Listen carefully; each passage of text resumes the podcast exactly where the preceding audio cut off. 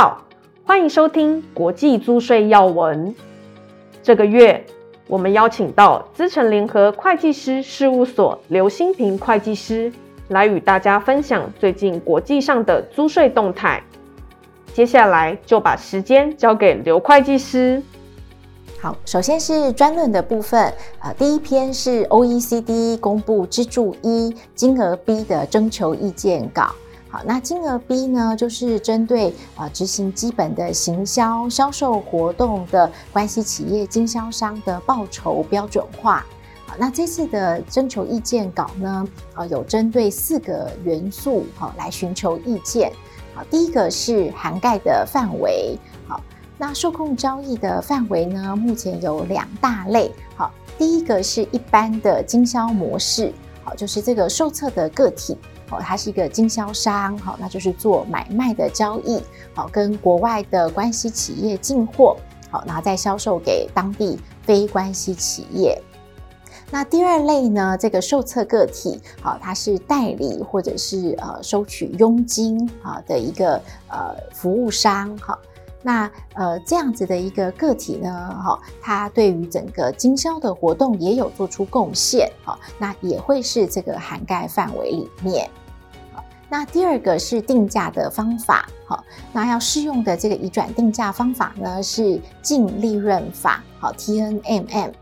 那第三个是文具的要求，哈，预计这个金额 B 所涵盖的受控交易的这个参与人，应该要在移转定价报告里面呢揭露额外的资讯。最后是有关于租税的确定性，好，那跟其他移转定价的议题一样，哈，这个金额 B 哦，如果有这个呃争端的时候呢，啊，可能可以透过这个 APA，好，预先定价。协议好，或者是这个 MAP 好，相互协议程序来做解决。好，第二篇专论呢是这个香港哦，有关于离岸所得免税的这个修正草案。这个是 Foreign Source Income Exemption 好，简称 FSIE。好，那主要针对四类的啊境外所得，好，利息、股利。好，股权交易的所得，好，还有跟 IP 相关的收入。那这一次的呃草案呢，呃，跟之前的提案相比哦，主要的变化啊有几点。好，第一个是部分的个体哦会被排除适用，好，比方说是这个香港公司啊，海外的分支机构，好，就不适用这个规定。好，那第二个是啊，部分的所得呢被排除在外啊，比方说这种啊特许的金融机构、银行，它收到的这个利息。那第三个呢，呃，是原来参与免税的条件之一哦，是被投资公司它的被动所得不超过百分之五十。好，那这个条件现在被移除了。好，但是有一个呃替代的呃要件是持有的期间啊要达到十二个月。那第四点呢是这个呃有关于转换规则，好，下面有一个 subject to tax rule，好，这个应课税原则呢啊它有引入了一个穿透法，哈，所以它可以看这个呃所得往下看五层，哈，这个所得是不是有缴过相关的税负。那第五点呢，是放宽了研发活动的呃这个地区，好，就不限于是香港的本地，好，纳税人如果在香港以外的地区进行研发活动，好，这个也可以纳入关联法的计算。好，那最后是呃，如果这个股利所得哦是要在香港课税的，好，那在海外已经缴过的这个国外税款，好，是可以在香港做扣抵的，来避免重复课税。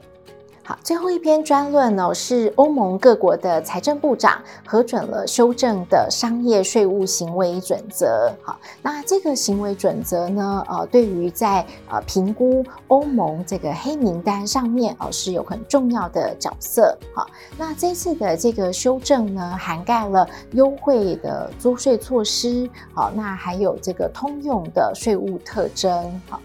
那这个通用的税务特征哦，是这一次新增的这个措施。好，那主要就是看啊，这个会不会造成低税负啊，或者甚至是啊不课税的情况。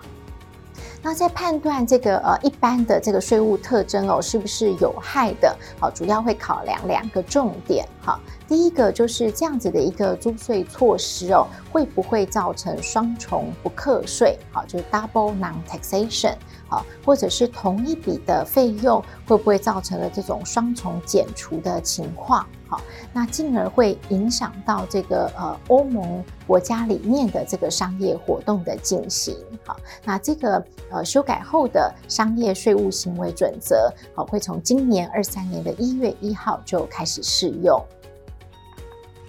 好，再来我们来看这个立法。好，那这一次呢，呃，很多个国国家哦都推出了有关于支柱二，好，全球最低税负的一个草案。好，那包括第一个是德国，好，那第二个是西班牙，好，预计这个百分之十五的最低税负，呃，会从二四年开始生效。好，那 UTPR 呢，则是预计在二五年开始生效。好，那第三个，呃，英国的这个春季预算里面也包含了这个支柱二的政策文件。那第四个是南非，哈，那南非呢也有提出了这个呃税法的修正案，好，那它可能预计是到二零二五年才会实施。那第五个是新加坡，哈，新加坡啊也有发布了这个全球最低税负，还有国内最低税负的草案。那第六个是香港，好，那香港呢也是预计二零二五年要实施呃国内的最低税负制，好，那最后就是美国，哈，美国发布的这个呃绿皮书里面呢，啊也有提议啊这个 UTPR 跟国内的最低税负，好，那预计要取代目前的这个 BEAT。再来，我们看到意大利啊，意大利引进这个新的 Land REACH 的规则，好，那这个主要是针对哦，如果有这个外国企业好间接转让了意大利的股权，好，那但是这个股权呢，在你转让的三百六十五天里面，好，它的价值百分之五十以上是来自于意大利的不动产。好，那这个间接转让产生的利得呢？好，意大利也是有课税权的。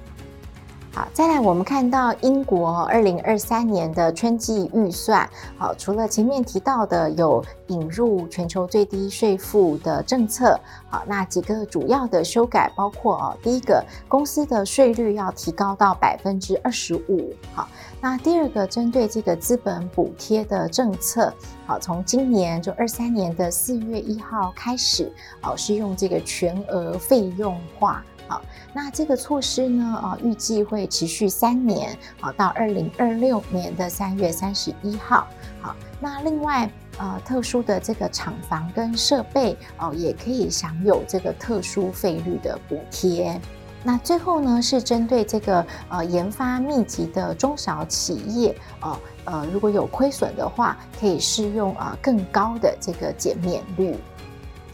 那接下来我们看行政的部分，哈，那欧盟呢，在今年的二月份，哦，又更新了这个呃黑名单和灰名单，哈，那黑名单呢，这一次加入了哥斯大黎加，哈，还有台商常用的这个 BVI，哈，那从灰名单移除的呢，有这个巴贝多跟牙买加，哈，那所以提醒这个呃台商还有这个纳税义务人，哈，还是要持续关注呃这个黑名单的更新。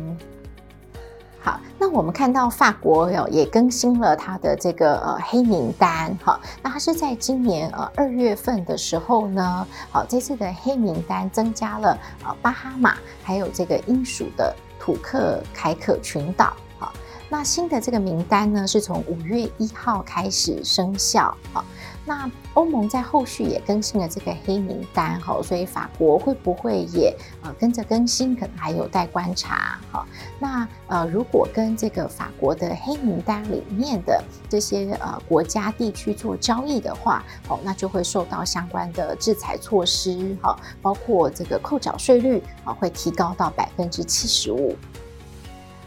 接下来我们看到美国哦发布了这个二四年的呃财年的绿皮书哈，那就可以看得出来拜登政府啊对这个企业的一些租税措施好，那包括第一个啊把这个企业的所得税率要提高到百分之二十八好，那第二个是这个 GILTI 啊。就是有关于呃国外企业如果有这个无形资产的超额的所得利润，好，那这部分的税率呢，好，要提高到百分之二十一。好，那第三个是公司买回库藏股的税负，好，也要提高到百分之四。好，但是对于这个研发支出啊，会有额外的支持跟补贴。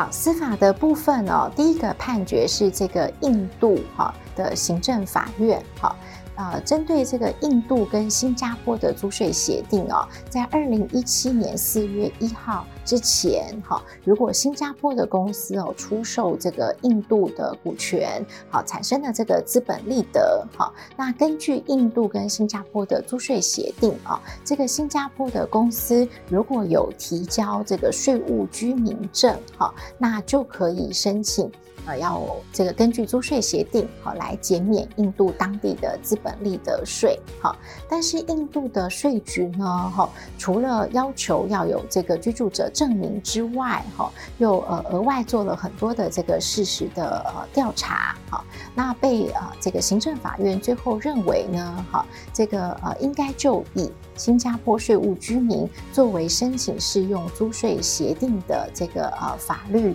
呃。文件之一啊，那希望能够更确定啊，这个呃投资者的这个税务保障。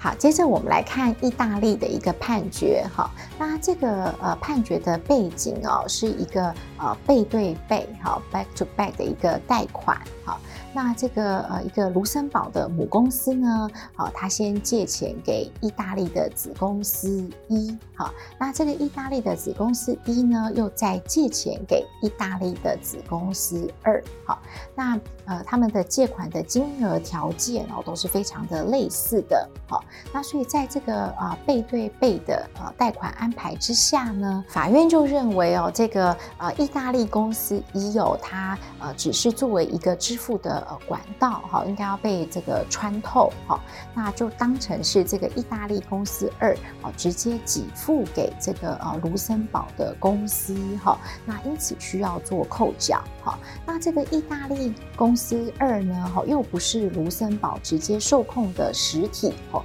所以又不适用啊这个呃欧盟的这个利息的指令哈，那应该是要用呃这个一般的呃扣缴税率。那如果公司之间的这个贷款安排哦，被认为没有合理的商业理由哈，那可能会认为只是把这个呃鼓励呃转换成可以扣除的利息费用哈，那这样子的一个利息费用的减除呢啊是会被剔除的。谢谢大家的收听，也欢迎大家到 PWC 台湾 YouTube 频道观赏影片，或前往 PWC 台湾官网下载好读文字版的详细说明。我们下个月空中再会。